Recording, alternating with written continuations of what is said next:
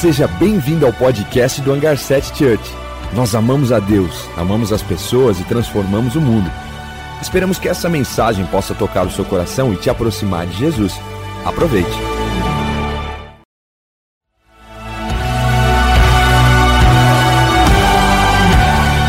Seja bem-vindo ao podcast do Hangar 7 Church. Nós amamos a Deus, amamos as pessoas e transformamos o mundo. Esperamos que essa mensagem possa tocar o seu coração e te aproximar de Jesus. Aproveite. E nós estamos fazendo essa série do Corpo Fala. Interessante porque começamos a falar sobre as nossas palavras. Falamos sobre a nossa boca e o quão importante é nós usarmos as palavras para glorificarmos a Deus, para trazermos à existência coisas que realmente não existem. Nós usamos as nossas palavras para construir, como o Provérbios fala, ou destruir. Então, que nós possamos ajustar nossas palavras para que Jesus possa dirigir elas e que a gente realmente possa trazer a luz sobre escuridões e assim por diante. E depois o Luiz Neto também falou sobre a visão, ajustando a nossa visão com a ótica do céu, para que nós possamos olhar para o mundo da perspectiva de Jesus com esperança, com, com fé, e que realmente a gente possa olhar as pessoas não mais do ponto de vista humano, mas sim como o céu vê elas. Então foi muito especial demais. E hoje nós vamos falar sobre as nossas mãos. É interessante porque as nossas mãos, ela tem a ver com trabalho, tem a ver com a nossa dedicação, tem a ver com aquilo que nós fazemos. E não só fazemos simplesmente por fazer, mas fazemos para engrandecer esse Deus a qual nós servimos. E a proposta dessa série é nos ajustar nossa mentalidade, ajustar nosso DNA, para que nós possamos cada vez mais nos tornar parecidos com Jesus. Que as minhas palavras, os meus olhos, o meu ouvido, a minha mão e os meus pés possam se parecer com Jesus em semelhança, conforme Ele nos fez anos atrás. Mas uma das coisas que é interessante quando falamos de trabalho, é interessante porque o trabalho nos dias de hoje está vinculado a um viés pessoal, a uma realização pessoal, e por isso que a sociedade está doentia, porque muitas vezes nós estamos mais é, priorizando no trabalho as nossas questões e realizações pessoais do que entendemos o mundo de uma maneira como realmente a Bíblia nos ensina a vivermos. É interessante porque no mundo antigo não era sobre uma realização pessoal o trabalho, era sobre o benefício que o trabalho das suas mãos trazia para uma nação, para uma sociedade, para o mundo inteiro. E hoje nós não. E por isso que, por conta disso, mais de 80%, as estatísticas dizem que 80% das pessoas estão insatisfeitas com o seu trabalho. Satisfeitas porque talvez o que movia elas, o que moveu elas, foi por propostas ao invés de propósito. Muitas vezes nós estamos vinculados a isso, estamos mais preocupados com as propostas que nos apresentam do que com o propósito pelo qual nós fazemos o que fazemos. Interessante porque hoje nós percebemos que se você falar para uma pessoa, ei, se você ganhasse na Mega Sena, quer conhecer uma pessoa que não gosta de trabalhar? Você pergunta para se, se, se ganhasse na Mega Sena, o que você faria? Ah, eu nunca mais trabalharia. Não é verdade isso? Porque o vínculo, a conexão do trabalho tem a ver com castigo, com sofrimento por causa da influência que nós carregamos. Isso nós precisamos mudar. Não pode mais ser a realização pessoal. Que, nós temos que entender que o trabalho é uma da forma de você, é uma das formas mais importantes de você expressar quem você é. De nós expressarmos o nosso Deus. Por isso que a gente estava sempre ouvia aquelas frases: primeira obrigação, depois diversão. Cara, o trabalho pode ser uma diversão. Tem cultura de falar para os nossos filhos: ah, o papai está trabalhando, não posso agora fazer isso. E a gente gera essa cultura para os nossos filhos que trabalhar é um problema. Esse trabalho não, o trabalho é a forma de nós expressarmos. Se você quer conhecer uma pessoa, veja a forma como que ele trabalha. Se você quer conhecer uma pessoa, pergunta para ele no trabalho como ele faz, qual é a dedicação dele, que naturalmente você vai conhecer a essência dessa pessoa. E por isso que o trabalho é fonte de vida, o trabalho é propósito.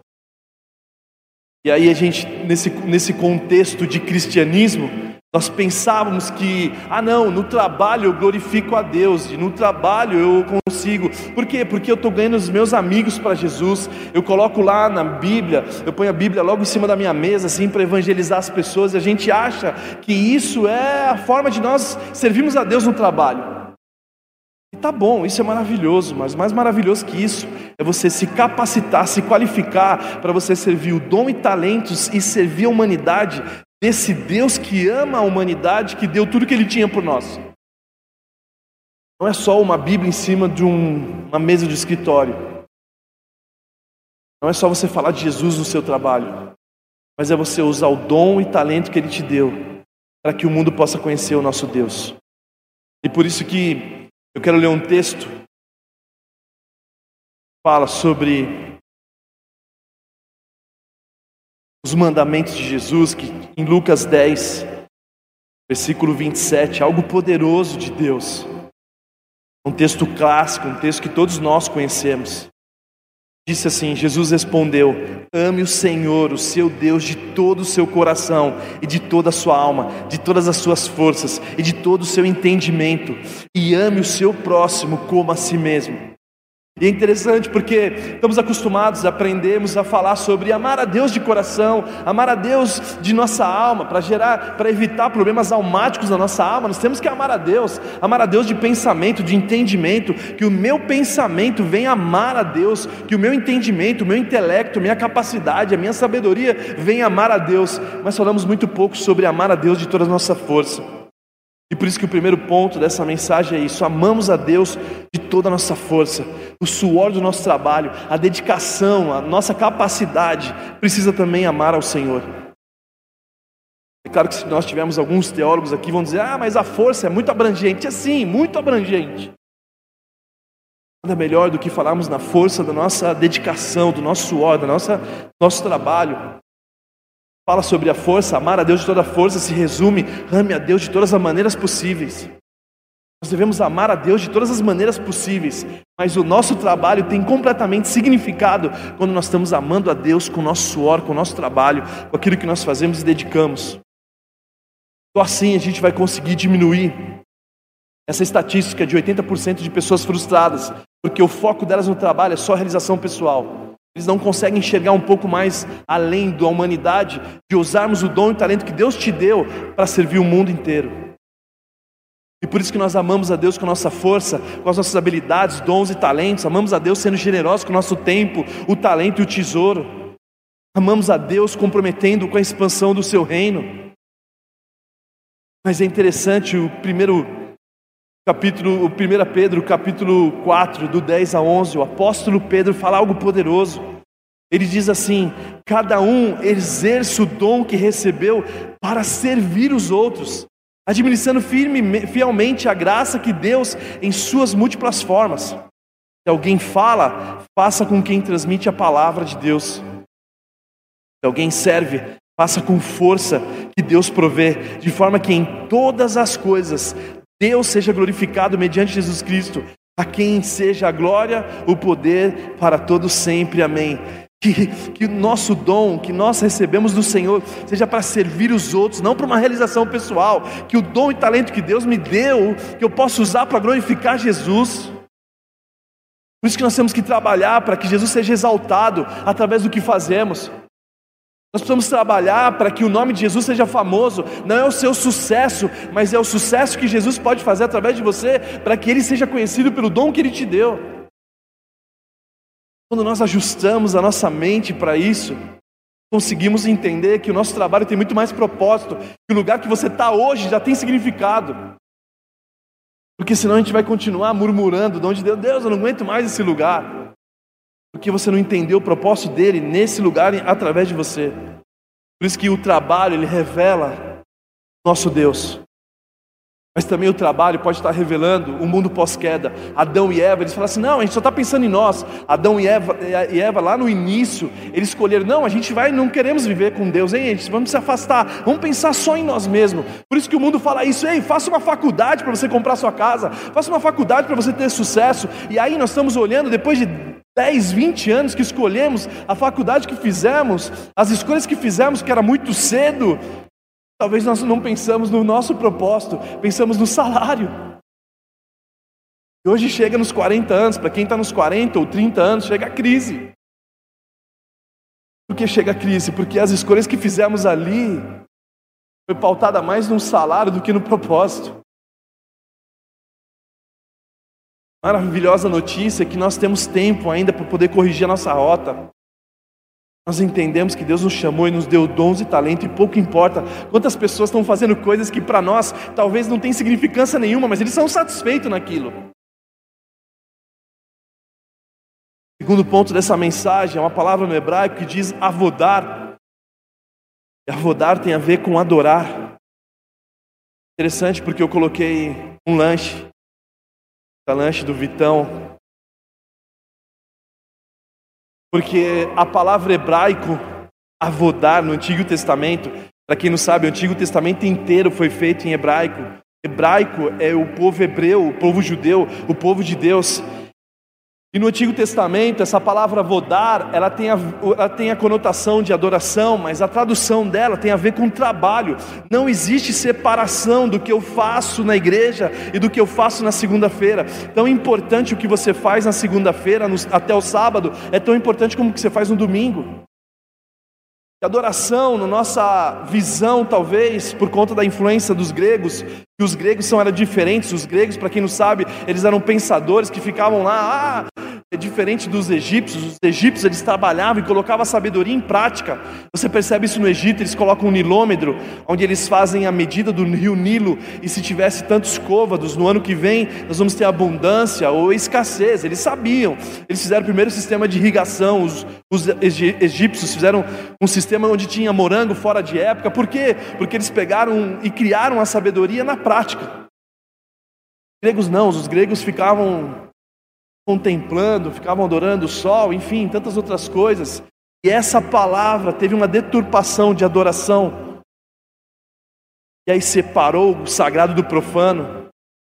No Antigo Testamento, essa palavra era a mesma coisa, e por isso que você começa a observar o Antigo Testamento, os homens de Deus adorando a Deus com o trabalho das suas mãos, e por isso que os judeus, que são um povo do Antigo Testamento, 0,1% deles estão na prisão, por quê? Porque eles entendem a nobreza do trabalho dele, revela os Deus deles. Por isso que o judeu hoje se juntar, todo judeu agora, nesse exato momento, eles falam assim: ei gente, vamos tirar os nossos investimentos do banco, Vamos, um, dois, três, um. Tem um colapso financeiro. O judeu, ele fabrica, se ele fabrica uma calça jeans, ele faz tão bem feito que as pessoas glorificam a Deus. Por isso que eu mostrei o lanche do Vitão. Gente, quem já comeu esse lanche aqui? Levanta sua mão. Quando você come, quando você não come esse lanche, você não fala assim, glória a Deus. Cara, você pega esse lanche e fala assim, uau, glória a Deus. O cara que tava, esquecia de orar na, na refeição, ele ora, Deus, obrigado, Pai, para mim. O, o Vitão começou a empresa faz menos de um ano, acho que deve fazer um ano já. Tem condomínio que está orando, Deus, traz a bendita aqui. Mudou o nome um pouquinho, né? Mas por quê? Porque ele, o Vitão ele chegou aqui na igreja com 16 anos, 15 para 16 ele começou a receber essa mensagem do reino de Deus. Nós temos que ocupar os lugares com excelência, porque excelência é uma adoração a Deus, mas inspiração para os homens. Existem pessoas clamando pelo esse lanche do Vitão, e não só esse lanche, tem diversos outros sabores. Diz que adoração não é só quando nós levantamos mais as mãos nos domingos. Adoração é o trabalho das suas mãos quando você faz algo bem feito. Você abençoa as pessoas que Deus amou o mundo de tal maneira. E aí muda a chave, muda a ficha. Por isso que essa palavra no hebraico é poderosa, porque Deus levanta homens e mulheres para trazer soluções para o mundo.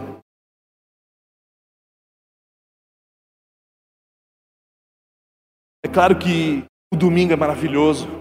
É claro que tem pessoas que levam mais a sério o trabalho da segunda-feira, talvez do que o domingo. Eu me esqueço uma família que muitos anos atrás não era nem pastor. Ele falou assim: Pastor, pastor Juan, me chamava de Juan. Pastor Juan, nós estamos entregando nossas férias a Deus. A gente quer dedicar aqui na igreja e tal, maravilhoso. Meu marido, os meus filhos, todo mundo aqui, vamos entregar nossas férias a Deus. Eu falei, que maravilhoso isso, mas por que vocês não entregam também depois das férias para Deus? Porque o que você também faz fora das férias também engrandece a Deus ou não. A forma que você se dedica com o trabalho das suas mãos, você pode oferecer a Deus. Por isso que Deus se importa com o nosso trabalho. Colossenses 3, do 23 ao 24, diz assim: Tudo o que fizerem, faça de todo o coração, como para o Senhor, e não para os homens, sabendo que receberão do Senhor a recompensa da herança. É a Cristo, o Senhor, que vocês estão servindo. Olha que poderoso esse texto. Tudo o que você fizer, faça de todo o coração, como para o Senhor, e não para homens, sabendo que receberão do Senhor a recompensa da herança. É a Cristo, Senhor, que vocês estão servindo. Ou seja, vocês não estão fazendo para homens, vocês estão fazendo para Jesus, servindo os homens. Talvez quando nós olhamos assim, não, estamos fazendo para Jesus, então, ah não, então está tranquilo. Não, não, não, nós temos que fazer para Jesus com excelência. Ah, mas você não sabe que eu estou passando no meu trabalho? Sim, eu posso até não saber, mas Deus sabe. Ah, mas eu não, não, aguento mais a pressão que eu passo no meu trabalho. Sim, cara, mas você pode ser transformado, entender que você está lá por causa de Jesus. Você serve a Ele. Você está suando, o teu trabalho, a tua dedicação, os produtos. Imagina quantas pessoas se beneficiam pelo aquilo que você está fazendo. Imagina se os mecânicos fossem prudentes e soubessem que o que eles fazem, eles não estão fazendo para o carro de homens, eles estão fazendo para o carro de Jesus. Imagina se Deus levantasse, se nós tivéssemos sabedoria para entender esse texto na prática, entendesse que Deus pode levantar empreendedores para trazer ordem ao caos do desemprego no país. Deus pode levantar engenheiros para acabar com a poluição que existe nas nações. O que nós fazemos para Jesus, nós cuidamos muito bem daquilo que Ele fez. Deus pode levantar professores que vão trazer as universidades de volta a Deus, que vão formar novos gênios, que vão estar na creche ali, pessoas comuns, simples, mas que entendem que aquela vida é o próximo rei Davi. Porque nós não estamos fazendo por causa do nosso salário, a gente não está fazendo por causa das coisas pessoais nossas, é sobre a sociedade, é sobre a nação, é sobre o mundo. Pode levantar nutricionistas que vão trazer, será a solução da fome desses países que não têm acesso, sei lá, uma barrinha de cereal da Herbalife Gospel. Gospel. Frente ali, ó. Chegando nos lugares que não tem acesso. Mas qual que é a ótica do, do, do, dos nutricionistas? Não, Deus, faz as pessoas ficarem gordinhas para depender de mim. Estou precisando comprar meu carro, né, Deus? Você está sabendo, né? Medíocre essa, essa mentalidade. E por isso que 80% das pessoas estão frustradas com o seu trabalho, porque querem usar as plataformas para crescer. Ah, eu, eu, eu, nunca me esqueço, uma, uma pessoa assim, ah não, eu, eu, faço qualquer coisa, eu faço qualquer coisa. Daqui a pouco você entra nesse lugar, daqui a pouco você já usa ela como plataforma para outro lugar, para outro trabalho. Quantas pessoas nem têm noção do quão poderoso é o seu trabalho, a sua profissão, dentistas que trazem sorriso de volta, salão de beleza, barbeiros que, que trazem a beleza de volta, restaurando o, o, aquilo que foi perdido numa mulher, a, a, sei lá, autoestima e tantas coisas. Porque não estão fazendo para aquela mulher, estão fazendo para Jesus, trazer cura para aquela pessoa. Nós aprendemos muito com o rei Salomão. O rei Salomão, um dos homens mais sábios, antes de Jesus. O rei Salomão, ele, o mundo inteiro queria conhecer ele. Diversos outros países iam até ele para saber o que ele estava fazendo. E por quê? Porque ele fazia para Deus. E um dia ele recebeu a visita de uma rainha de Sabá. A rainha de Sabá foi visitar ele e ela glorificou a Deus quando ele viu, quando ela viu tudo que ele fazia. Uma rainha Sabá, uma pessoa que não conhecia Deus, quando foi perto de Salomão e conheceu, ela, ela, ela, ela chama atenção, nós vamos ler esse texto, quando ela viu o palácio, a beleza do palácio, tem a ver com arquitetos e construtores. Quando ela viu o chefe de cozinha, quando ele viu gastronomia, quando ela viu nutrição, quando ela viu os copeiros com as roupas bem uniformizados, quando ela viu a generosidade que ele entregava para Deus na igreja, na casa de Deus, ela disse: Bendito seja o Senhor, o teu Deus, que se agradou de ti e te colocou no trono de Israel. A rainha de Sabá não foi evangelizada por Salomão. E rainha de Sabá, você quer aceitar Jesus? Ó, para você entrar aqui no meu reino, deixa eu impor as mãos sobre você. Sai demônio, em nome de Jesus. Não, ela não fez isso. Ele usou o dom que Deus deu para ele. e por causa da excelência do reinado dele, ele a fez uma mulher que não conhecia Deus dizer que, que seja bendito o Senhor. Olha o que diz o texto, 1 Reis 10, do 4 ao 9.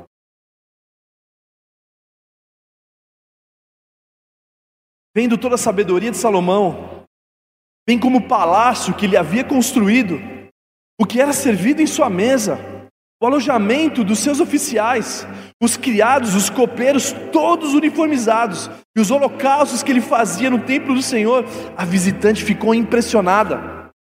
Então ela disse ao rei: Tudo que ouvi em meu país acerca das suas realizações e de tua sabedoria é verdade, mas eu não acreditava no que diziam, até ver com os meus próprios olhos. Na realidade, não me contaram nem metade. Tu ultrapassas e muito o que eu ouvi, tanto em sabedoria como em riqueza. Como devem ser felizes os homens da tua corte, que continuamente estão diante de ti e ouvem a tua sabedoria. Bendito seja o Senhor, o teu Deus, que se agradou de ti e te colocou no trono de Israel, e por causa do amor eterno do Senhor para com Israel, ele te fez rei para manter a justiça e a retidão por causa de arquitetos, por causa de construtores, por causa de gastronomia, por causa de nutrição, o que ele servia para os funcionários comer, o uniforme deles, a moda, glorificou a Deus. A profissão dele, o avodar, ele usou tudo que ele tinha como dom e talento para engrandecer o nosso Deus. Por isso que Deus pode levantar homens e mulheres que vão trazer a moda de volta para Deus, com princípios e valores. Nosso projeto aqui de igreja, estamos falando com arquitetos para poder fazer um projeto que as pessoas passem por aquela porta e falem assim: Uau, que nobre isso! Somente acústica, né, gente? Que está uma bagunça nesse som, né? Com a misericórdia de Jesus para a gente conseguir. Senhor vai nos dar vitória, amém, igreja? Mas a igreja antiga era assim. Até hoje, arquitetos viajam pela Europa inteira para olhar o que, as construções que eram feitas naquele período e falar assim: Uau, que lindo isso! Imagina que os prédios que são construídos, as pessoas estão tristes na rua e quando passa, fala assim: Uau, glória a Deus, olha que incrível essa obra! Pessoas possam agradecer: Uau, que roupa, que preço justo honestidade. Olha, certinho. Quem que é essa pessoa? Aí descobre ali que por detrás dela tem uma mulher de Deus, um homem de Deus que produz isso. Assim como Chicken Filé, In-N-Out, Lord inteiro e tantas empresas que se dedicam em prol do reino de Deus que não é só benefício próprio, que não é mudar sua casa, que não é comprar um próximo carro, que não é pensar em outras coisas, a não ser fazer Jesus famoso. Por isso que nós estamos frustrados no nosso trabalho, porque nós estamos usando o trabalho das nossas mãos em prol de nós mesmos, ao invés de olharmos para o mundo inteiro, assim como José do Egito. José do Egito moveu a economia mundial. José do Egito ele saciou a fome do mundo um garoto simples. Aí você fala assim, mas essas pessoas são muito. Ah, não, mas são pessoas comuns, na mão de um Deus incomum. Pessoas simples que não tinham capacidade. José, José do Egito, Davi derrubou Golias. A gente começa a olhar para esses homens e fala assim: uau, Deus usava pessoas incomum, pessoas comuns, na verdade.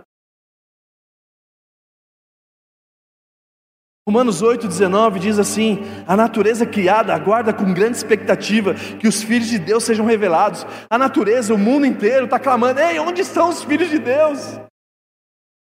Esses dias eu fui para Fortaleza.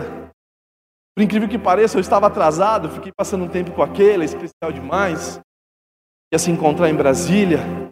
E aí eu cheguei atrasado no voo, e para piorar, quando eu chego lá passando raio-x, a mulher tem que estar tá sem máscara. Eu falei, mas para que máscara? Existe máscara ainda? Eu nem sabia que existia mais máscara. Aí eu, meu Deus do céu, pelo amor de Deus. Aí fui lá e comprei a máscara rapidinho, passei, chegando perto do meu guichê, e aí os alto-falantes do aeroporto inteiro, Juan, a sua viagem não, é, não vai ser mais a mesma sem você. Então nós estamos te esperando.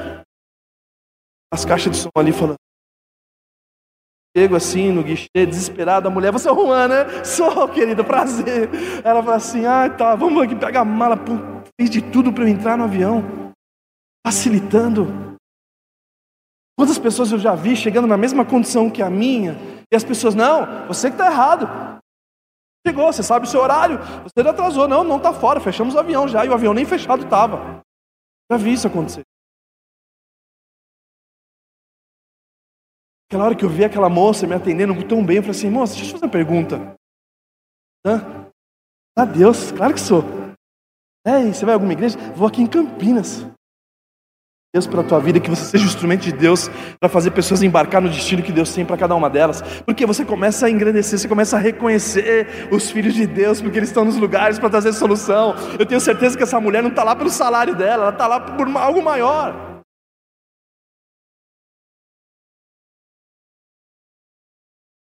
Terceiro ponto é um alerta, um cuidado. E por que um cuidado? Existe o workaholic, mas também os preguiçosos. Existe o 880, uma galera que trabalha tanto que não tem tempo para Deus. Uma galera também que dá tanto trabalho, porque é tão preguiçoso que é um desafio isso. A Bíblia fala muito sobre isso, sobre os workaholics que estão trabalhando, que não conseguem descansar, que aí encontra o poder no trabalho, trabalha, trabalha, trabalha, depois descobre que a vida não era sobre o trabalho. Porque criou Deus trabalho. Ah, mas você não sabe, Juan, eu vou me casar. Você não sabe, Juan, eu vou ter filho, então eu preciso trabalhar. Não, não, não, não, você não sabe de nada, meu amigo. Quem te sustenta é esse Deus que é Pai. E que todo mundo aqui que sabe que é Pai, que tem a vida que nós temos, sabemos que a casa que temos não foi pelo nosso mérito, foi Deus que nos deu. Sabemos que o sustento da nossa casa, se não fosse Ele, quem seria de nós? Então não é sobre o trabalho, Eclesiastes 4, 6 diz: Mas é melhor ter pouco numa das mãos, com paz de espírito, do que estar sempre com duas mãos cheias de trabalho, tentando pegar o vento. Quantas pessoas ficam tentando pegar o vento? Estou trabalhando, o que você está? Eu estou trabalhando. Não, você não está trabalhando, você está pegando vento. Está pegando vento, olha lá o vento. Você está pegando vento? Nasceu para pegar vento. Eclesiastes 3, a parte A diz assim: Do excesso do trabalho vem o sonho agitado pessoa está do seu lado lá, agitado, você está trabalhando, né? Trabalhando muito, né? O sonho fica agitado. Pelo para cima. Salmo 127, 2 diz: Será inútil levantar cedo e dormir tarde, trabalhando arduamente por alimento. O Senhor concede sono àqueles a quem Ele ama. Sabe, existem pessoas que estão idolatrando o trabalho, o workaholic, acha bonito ser feio. Você está, estou trabalhando. Me incomoda. Porque a satisfação está no trabalho. E a nossa satisfação tem que estar tá em Jesus. Só Ele pode satisfazer. É só Jesus que nos satisfaz. Por outro lado, nós temos o preguiçoso. Desculpa o gatinho que está aí na foto, porque lindo, mas a figura, nem o bicho preguiça tão legal quanto o gatinho. Salomão, em Provérbios 6, Salomão ele consegue aprender com as formigas, gente. Às vezes a gente não consegue aprender com os mais velhos. Às vezes a gente não consegue aprender com os nossos pais. Às vezes a gente não consegue aprender com um amigo, com um filho, com ninguém. Salomão aprendeu com formiga. Salomão aprendeu olhando, observando. Rapaz, ele observava a formiga e aprendia com ela. Olha que Salomão aprende Provérbios 6, do 6 ao 9. Observe a formiga preguiçoso. Falando com a gente, viu, gente? Aliás, observe a formiga, Juan. Reflita nos caminhos dela e seja sábio. Ela não tem chefe, nem supervisor, nem governante, ainda assim armazena suas provisões no verão. E na época da colheita, junta o seu alimento. Até quando você vai ficar deitado, preguiçoso? Quando se levantará do seu sono? Então Salomão, ele observava as formigas trabalhando. E a formiga não trabalha nas suas questões pessoais. A formiga tem um exército que quando uma sai e descobre que tem alimento, aí uma saiu sozinha ali, duas ou três juntos, descobriu o alimento, vamos montar um mercadinho, formiga, hipermercado e não sei o que lá, vamos ganhar dinheiro só nós três. Não, eles correm, chama todo mundo, aí gente, vem nação, vem país, vamos lá que achamos, achamos o ouro não pensam somente nelas. O oposto a preguiçoso é proatividade. Oposto à preguiça é ser proativo. Pessoas proativas são incríveis. Pessoas como essa mulher que me atendeu ali no, no, no guichê da, da, da companhia aérea, eu nunca mais esqueci dela.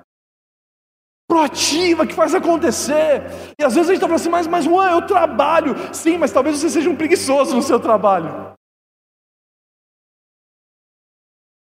Por que isso? Porque muitas vezes estamos ali. Não, não, não, não é do meu departamento.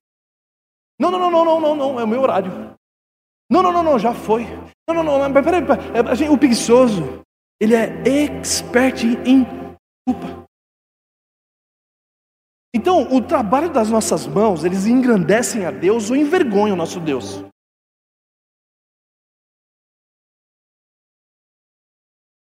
As formigas não precisam de chefe. Elas são proativas, elas são autorresponsáveis. Se tiver que fazer, eu faço.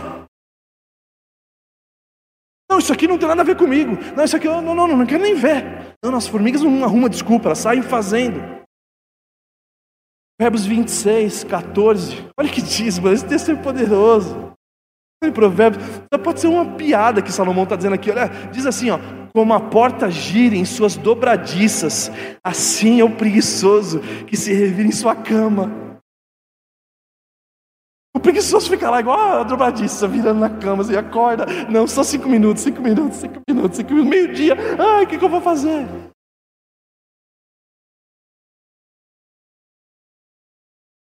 Eu nunca me esqueço, um jovem que muitos anos atrás chegou para mim, pastor, nem era pastor nessa época, ele falou, pastor Juan, arruma um emprego para mim, já faz um ano e meio que eu não estou trabalhando. Eu falei assim, como assim, cara? Trabalha de graça, mas não fica um ano e meio sem fazer nada. Vai lá limpar a rua, sei lá, pega a vassoura, finge que você é gari da prefeitura, vai varrer na rua, mas faça alguma coisa. Não precisa fazer nada não, filho. Chega lá para sua mãe, você, mãe, o que você quer fazer? Filho, sério?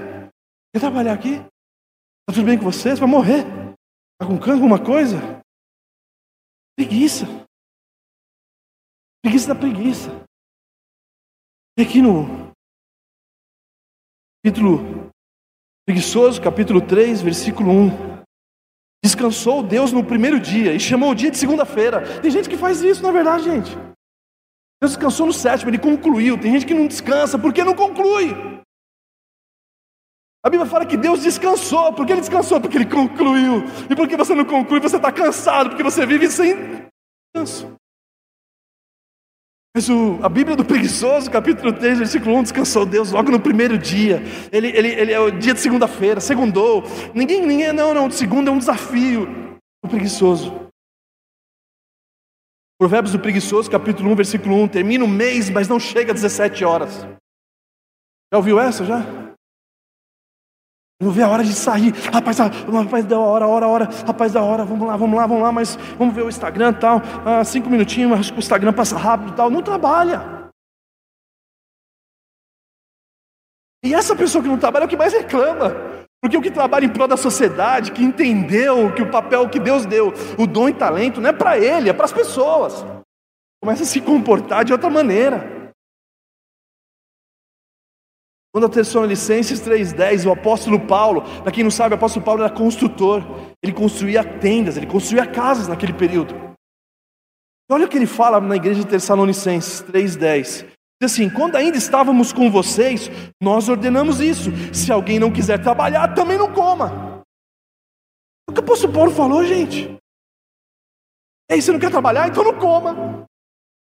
É interessante porque muitas vezes a gente está aí na sua casa, pessoas que não trabalham, ficam o dia inteiro comendo, dá um prejuízo para a família. Por isso que eu posso poder falar assim, rapaz, esses caras não estão trabalhando, não estão fazendo nada, só estão comendo o dia inteiro. Então, se não quer trabalhar, não coma.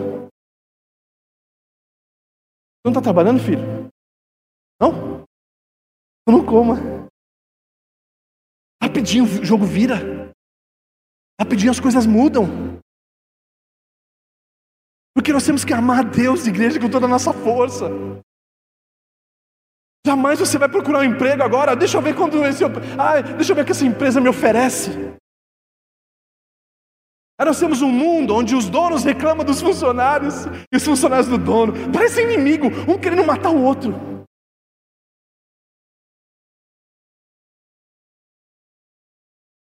Eu nunca me esqueço de um judeu que eu trabalhei no Bom Retiro.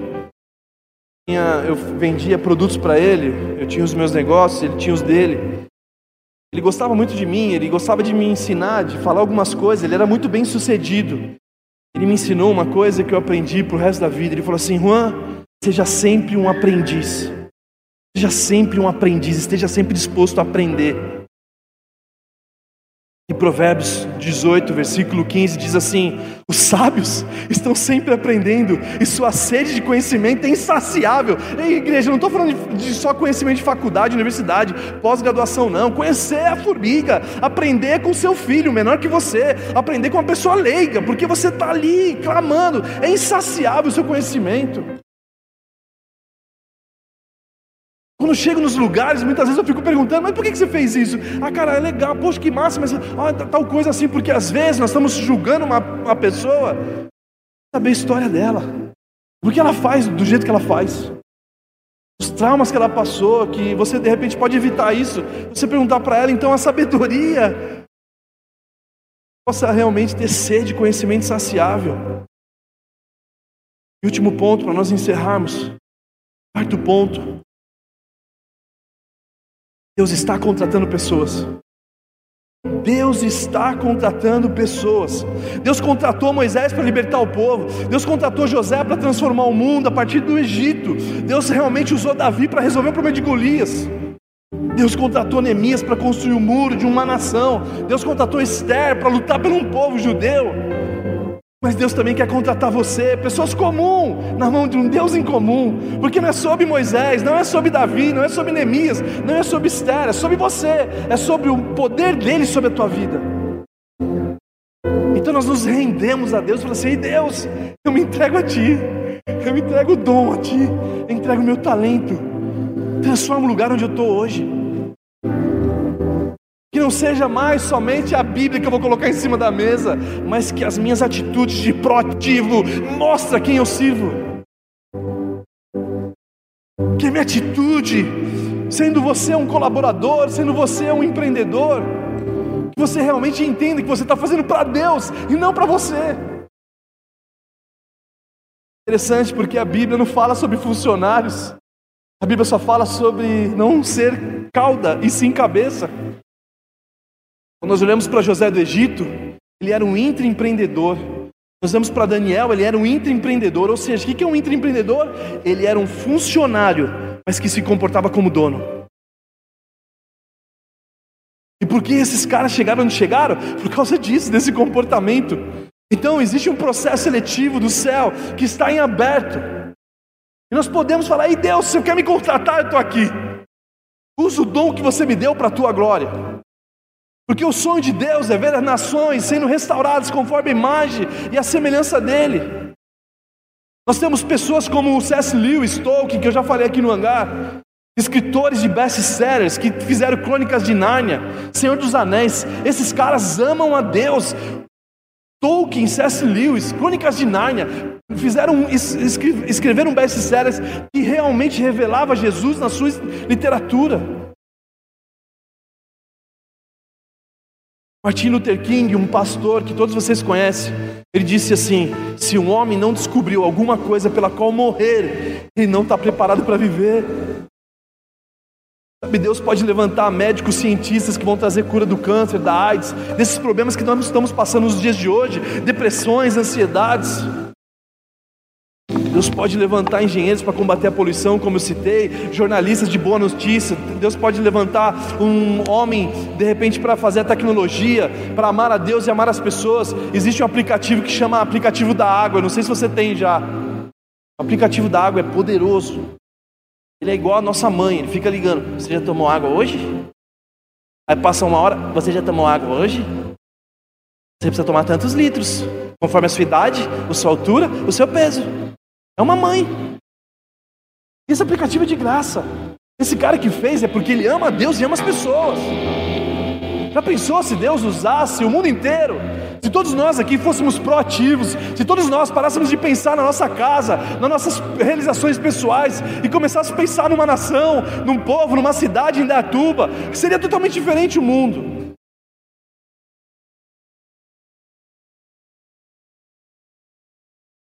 Temos cientistas que amavam a Deus, Isaac Newton, Galileu Galilei, Luiz Pasteur, esses caras amavam a Deus, eles eram cristãos, apaixonados por Jesus, eles se comprometeram com a igreja de Jesus e fizeram tantos benefícios. combateram a morte. Hoje, se você fizer, se você falar para alguma pessoa que 10, sei lá, de 100 bebês que nasciam, praticamente a maioria morria, ninguém vai acreditar. Mas foi porque um homem de Deus se posicionou para combater a morte. E hoje não existe mais quase é, mortalidade infantil, nem sei o nome. De doenças que antigamente eram totalmente caóticas e que hoje, por causa desses cientistas, que Deus levanta para revelar o amor dele para a humanidade, eles não estavam preocupados com a história deles, eles talvez nem sabem quem são hoje. Mas assim como o rei Davi, a Bíblia fala que Davi, ele morreu e terminou e cumpriu o propósito da sua geração. Poucas pessoas, a Bíblia fala, que cumpriram o propósito da sua geração. Mas eu tenho falado para assim, Deus, eu quero cumprir o propósito da minha geração. Que Deus possa nos levantar como homens e mulheres, para que nós possamos ser os melhores alunos das universidades, os melhores professores, os melhores funcionários, os melhores empreendedores, o melhor marido, a melhor esposa, o melhor filho, o melhor pai. Porque agora a gente descobriu a palavra vodar, que quando eu estou trocando a fralda do meu filho, eu estou engrandecendo o meu Deus. E quando eu estou limpando a minha casa ali, lavando a louça, que é um desafio para mim, lavar a louça, gente, não é de Deus não. Mas é o momento que Deus mais fala comigo.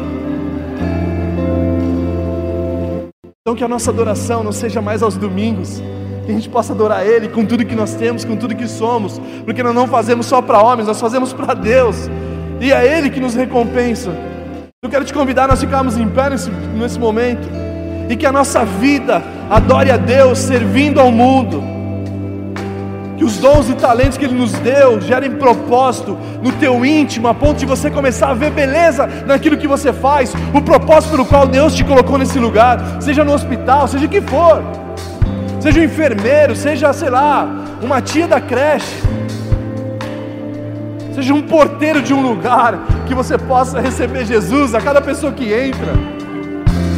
Trabalho simples, ao mais, sei lá, mais complexo, você possa entender que Deus te convidou a amar as pessoas, mas também amar Ele com aquilo que você faz. Vamos orar por isso, Pai. Nós colocamos diante de Ti a nossa vida, colocamos de Ti os nossos planos, colocamos de Ti tudo que nós temos, os dons e talento, e que as nossas mãos possam Te amar com a nossa força, Pai no suor do meu trabalho, o mundo possa te conhecer, e ele possa olhar para nós e ver Jesus em nós, porque Cristo em nós é a esperança da glória, e que o Senhor possa nos fazer cada vez mais parecidos com Ele, para que o mundo possa te conhecer, Deus, e ver você famoso, em nome de Jesus.